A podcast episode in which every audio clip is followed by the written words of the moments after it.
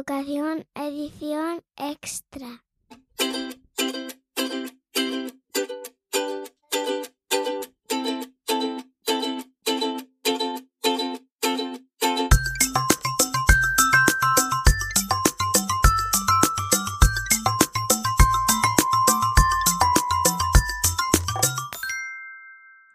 Hola, muy bienvenidos a otro episodio de Píldoras de Educación, esta vez en su formato extra. Ya sabes, un poco más corto y entre medias de, los habituales. Y es que pues tengo pendiente de publicar la tercera parte de los episodios en los que estoy hablando con directores.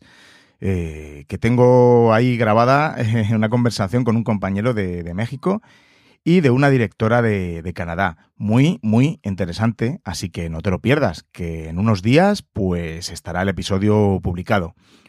Te agradezco mucho que confíes eh, tus oídos en mi, en mi programa y que juntos aprendamos un poquito más sobre este tema que nos tiene enganchados, eh, emocionados y cabreados, ¿no? Que es la maltrecha educación. Pero no te preocupes, hoy me pillas un poco más positivo. Por supuesto, no por causa de, nuestros dirigentes y de la administración. Este tema, la verdad, es que va de mal en peor. Pero como te digo, me pillas algo más positivo ahora que, estoy grabando, porque te confieso que he tenido una semana o unos 10 días bastante malos. En realidad un poco más, ¿no? Pero desde el último episodio hasta ahora he tenido unos bajones, he tenido una crisis eh, importante. Pues me dirás que, en los últimos dos episodios te he contado más o menos más de lo mismo. Pues sí, es verdad. Y, y como te comenté en el episodio anterior, a día de hoy parece que, que- que no merece la pena ponerse en la dirección de un centro. Al menos público, porque yo que sé, si eres de un director de un privado, probablemente tengas intereses económicos, pero yo en el público para nada. Y hablando de dinero, por, primero porque no está pagado. Sí, ya sé que, que cobro más que un maestro, que, que no es director, pero no merece absolutamente nada la pena los dolores de cabeza, la enorme responsabilidad que ponen en tus hombros, que ponen, porque, bueno, primero la que tienes por, por, por ley, por contrato, como digo yo, pero luego la que te ponen también, aparte, ¿no? Todo lo que está cayendo ahora. Eh, y cada día más, Mm, porque aquí todos se quieren lavar las manos y tener un chivo expiatorio. Y qué genial, qué mejor que, que- que los directores de los centros, eh, disfrazado en la falsa autonomía de, de los centros. Y lo que más me come la cabeza es el tema personal, porque sí, porque está influyendo en mi familia. Acabo mi sexto curso en la dirección y a día de hoy presento más problemas de salud que cuando era un profe feliz con sus alumnos de primaria en el aula. Y sí, son problemas de salud que me preocupan y que sé de buena tinta que son debidos a mi trabajo, claro que sí. El otro día lo hablé con una compañera. Pues, por ejemplo, pues se puede ser director y limitarte a cumplir tu función y pasar de todo tipo de problemas, solo involucrarte en lo administrativo, en lo burocrático, que no está mal, eh, que ya tiene sus dolores de cabeza. O puedes ser un director que te involucres en todo e intentar realmente dar un cambio, mm, comerte hasta el último pupitre y, luchar sin descanso por, por lo que crees que, se de- que debe ser una educación que llegue a todos y para todos. Pues sí, ¿qué se va a hacer? Soy de estos últimos. ¿Es bueno? ¿Es malo? No lo sé. Eh, siempre he creído que es muy bueno dejarse el alma en, en lo que haces, poner pasión y hasta la última gota de sudor. Y te puedo asegurar que siempre he sido así, antes solo con mis alumnos y, ahora en mi puesto de director e incluso con mi podcast, que, bueno, que no me da más rédito que vuestro feedback. Pero últimamente, y debido a ciertos acontecimientos que, que me ocurren a nivel personal, la verdad es que dudo mucho que esa implicación sea la adecuada, sobre todo viendo lo que afecta en, en tu vida, en tu salud, en tu familia, en mi mujer, en mis hijos. Y no puedo decir estas palabras sin emocionarme, porque, porque, porque sé que no voy a cambiar. El, el- que es así, es así. Por mucho que, me digan que levante el pie del acelerador, es que es imposible. Si hago las cosas, las hago con pasión y, pongo todo lo que hay en mí. No, tengo otra, no tengo otra medida, soy así. Estos últimos días he tenido una crisis muy gorda. Vamos, tan gorda que después de una noche sin dormir estuve a punto de, poner mi cargo de director a disposición de la administración. Que pase el siguiente, sí, porque como ya adelanté en los anteriores episodios, estoy harto de las decisiones o no decisiones administrativas y, políticas. Me asquea la politización de, de la educación. La puñetera vuelta al cole está siendo un auténtico quebradero de cabeza. pero porque la administración no hace más que dar palos al aire pidiendo papeles, rellenar cosas, vuelta a pedir más papeles y otra vez. Mm, estoy hasta los cojones. ¿Y para qué? Para nada. Porque no nos van a decir cómo vamos a volver hasta días antes de, que lo hagamos. Ojo, que yo sé que es difícil, que no es tarea complicada. Pero bueno, ya está bien, ya está bien de ponernos ahí en la picota y, de mm, ponernos una responsabilidad disfrazada en falsa autonomía de centros.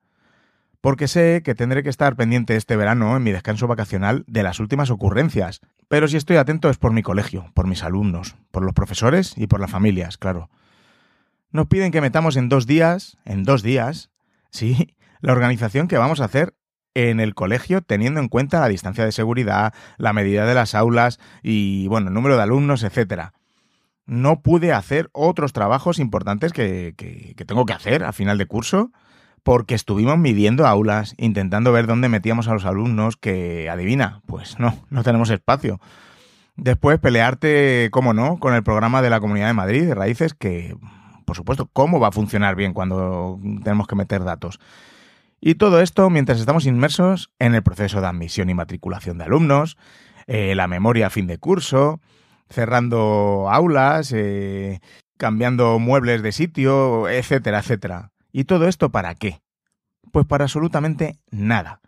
Para que la señora ministra decida que ahora ya caben 25 en las maltrechas aulas y, en fin, una de las cosas que peor llevo es que no valoren mi tiempo. No puedo con ello. Si a eso le sumas que no valoran tampoco nuestro trabajo y que no tienen ni idea de lo que es un centro educativo, pues... pues eso. Pues os voy a contar lo que pensé, bueno, lo que pensamos, mi jefe de estudio, mi, secretario y yo, en cuanto a la organización del centro. Si hay que separar a los alumnos para tener a 20 por aula, pues en vez de coger los excedentes de cada clase y hacer ahí una clase popurrí, pues se sacan de cada dos aulas, que somos línea 2, sacamos una más. Pero no, no puede ser eso, claro. Una llamada de inspección el otro día me hizo ver que solo somos números, que no van a invertir y nunca se ha hecho, claro, es que soy muy iluso. Al final soy muy iluso y muy tonto. No se va a invertir en más aulas ni en más docentes. Si en total me sobran, por ejemplo, 20 en infantil, ya me dejaron claro que simplemente se va a crear una clase con esa mezcla y tú te apañas. Como ovejas, como números, simplemente somos números.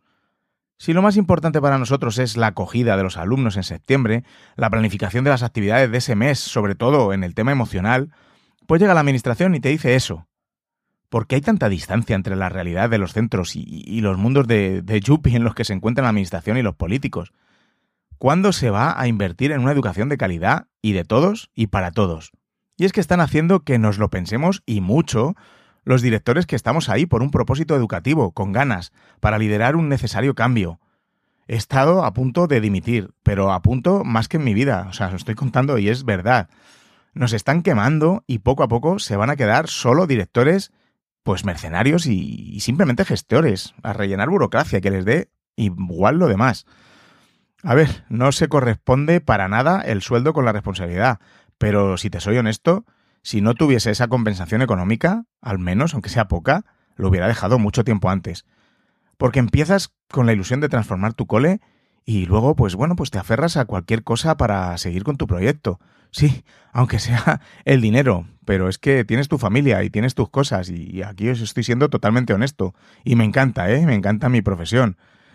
pero el dinero, bueno, pues una miseria, pero al final lo necesitas. Qué pena, qué pena, de verdad. La razón principal por la que estoy en la dirección, pues claro que no. Por supuesto no es el dinero, es un aliciente más, pero para nada. Estoy en realidad por el ansia que tengo de poder. ¿Te imaginas? Vamos, menudo poder que tengo. pues seguro que hay alguno, seguro que conoces alguno que se le sube a la cabeza. Yo qué sé, hay de todo, ya sabéis. Los ánimos y los sentimientos están a flor de piel para que luego llegue, por ejemplo, la ministra de Educación a decir en un tuit que gracias a iniciativas como el programa de educación Aprendo desde casa, es por lo que se está manteniendo la educación durante el confinamiento. Ahí lo llevas. Perdón. Creo que hay que tener mucho cuidado con este tipo de declaraciones. Y luego mm, no hay vuelta atrás, no hay arreglo. Pues seguimos con más declaraciones inteligentes. El señor consejero de Educación de Andalucía dice que la bajada de ratios y el poner más profesores no va a aumentar la calidad del sistema educativo. ¿De verdad ustedes creen que bajando esa ratio o incorporando más docentes resolvemos como una especie de poción mágica de la noche a la mañana todos estos lastres que padece y sufre nuestro sistema educativo en Andalucía? Es increíble. Evidentemente, como no va a mejorar la calidad, es con la elevada ratio de políticos como los que tenemos. Y luego otro caso es también, aparte, nuestro querido consejero de Educación en la Comunidad de Madrid, que también está por uvas. Solo le veo pendiente de criticar a la ministra y sus decisiones porque es de la oposición. Pero vamos, yo no veo ningún argumento educativo. La idea sería dividir el horario de enseñanza a cargo de profesores y otra mitad del horario de estudio, eh, de repaso eh, con otros colectivos que no tendrían por qué ser profesores, voluntarios, de magisterio, etcétera. Bueno, en fin. Pues mira, acabo de mencionar a tres políticos que son de tres partidos distintos. En fin, ¿crees que hay esperanza en la educación? ¿Crees que alguna vez se creará una ley educativa que deje de lado ideologías políticas y cuenten con los que realmente tienen que contar? Pues ya me contestarás. Yo no tengo la, respuesta y de hecho soy pesimista. De verdad, siento mucho estar últimamente en este plan en el podcast, pero claro, el podcast es como mi niño, ¿no? Mi creación y refleja mi estado de ánimo en todo momento. Te prometo que después de dos minutos vuelvo a ser más positivo, de verdad. Pero déjame desahogarme solo, solo un pelín más. Todo esto pues ha minado mucho mis ánimos estos días, pero luego también vas notando el peso de, muchas otras cosas. Otros aspectos que están siempre ahí y que cuando estás al borde del precipicio, pues de repente aparecen ahí como pesas para, pues, intentar que, caigas al vacío, ¿no? Cuando te hablaba de, de, lo cómodo que sería dirigir un centro en el que cada uno hiciese lo que quiera, que cada uno elija su libro de texto y te olvidas, pues eso, pues noto el peso de años de estos seis años tirar de un cambio en el cole. Por el que sigo ilusionado, ¿eh? Pero no es tan fácil. Desde aquí, mucho ánimo a los que me habéis estado escribiendo últimamente, que empezáis como directores y que apostáis por el cambio. Mal episodio para motivaros, ¿eh? No, pero en serio, mucho, muchísimo ánimo porque necesitamos este tipo de directores, líderes pedagógicos, más que solo administradores y gestores, y, eso, y menos marionetas de la administración. Necesito también las vacaciones, tanto como tú, claro que sí, como todos. Pero la necesito más que nunca porque quiero coger perspectiva, la perspectiva que solo me dará la calma para tomar pues las mejores decisiones que pueda tomar. Mi proyecto en el centro creo que no está acabado. ahora viene el optimismo, ¿eh? que te lo dije. Y un par de conversaciones con algunos compañeros que, me han visto mal estos días. Yo no soy de expresarme ni de llorar mucho, aunque no lo parezca en el podcast. Pero, por supuesto, claro que me lo han notado. Eh, feedback de las familias, por ejemplo, y algunos mensajes vuestros de, ánimo hacen que, que, bueno, que vea ese rayito de esperanza. En el colegio hemos pasado cuestionarios de satisfacción, como hacemos normalmente, tanto a las familias como a los docentes. Sobre todo quería tener una valoración de la parte de, de confinamiento, que esta sí que es totalmente nueva para, para todos. Es muy necesario tener ese feedback esa retroalimentación para la mejora continua. Yo sé que hay muchos docentes y muchos directores que tienen miedo a ser señalados eh, y, a, esa, y a, esa, ese feedback. Eh, ¿Por qué será? Pues no, no hay que tener miedo. Es que necesitamos saber, necesitamos la guía para poder poner rumbo a, nuestras futuras acciones y mejorar, claro. Estamos en educación, por favor, es muy importante la evaluación. Y si todos ponen algún aspecto mal, pues por algo será. Pues ahí, ahí exactamente es donde hay que mejorar. A las familias les preguntamos acerca de, las tareas propuestas, si las veían convenientes y adecuadas a nuestro proyecto educativo, a su situación familiar, les preguntamos por la cercanía y apoyo del profesorado, por la adecuación de las videollamadas en duración, en contenidos, bueno, y un aspecto y algún aspecto más. El cuestionario de satisfacción para los profes eh, le hemos hecho enfocado a unos aspectos clave sobre si, bueno, pues han sentido flexibilidad horaria durante el confinamiento por parte del, equipo directivo, si se han sentido apoyados y ayudados por, por, el equipo directivo y demás compañeros, si ha sido fácil la comunicación y, bueno, cómo ha sido la reacción y organización de, las clases eh, en casa. De estos cuestionarios están saliendo respuestas para que la verdad es que estemos muy contentos y con propuestas de mejora muy, muy buenas para el futuro. Para mí, lo más importante de todo es, pues, por parte de las familias, que hayan sentido el apoyo y la ayuda de los profesores. Y en este sentido, chapó, de verdad, me quito el sombrero. Y por parte de los profesores estoy feliz de ver cómo han agradecido mi labor y apoyo como director y del equipo directivo en general, que por supuesto sin ellos no soy nadie y, nada de esto hubiera podido ser posible, por supuesto. Se lo digo normalmente a, los profes de mi claustro y se lo diré en el último claustro que tenemos, pero hoy quiero hacerlo público aquí en mi espacio, en mi casa, en mi podcast. Los profes de mi colegio han hecho una labor extraordinaria, se han dejado la piel para contactar hasta con el último de nuestros alumnos, que, bueno, pues tenemos una población complicada. Si algún claustro recordaré cuando deje la dirección, más tarde más temprano, ya se verá eso, es el de este curso 19-20, porque hemos dejado nuestras diferencias atrás, si es que las había, y todos unidos hemos sacado esta típica educación no presencial adelante. No, ningún programa de televisión, ninguna editorial, ni nadie más ellos solitos. Además, se han marcado unos ABPs a distancia de escándalo. Probablemente me escucha algún miembro del claustro, aunque no te creas, ¿eh? que muchos no me escuchan, ¿eh? Pero si me estáis escuchando, estoy tan orgulloso de todos los profes que, que, me emociono.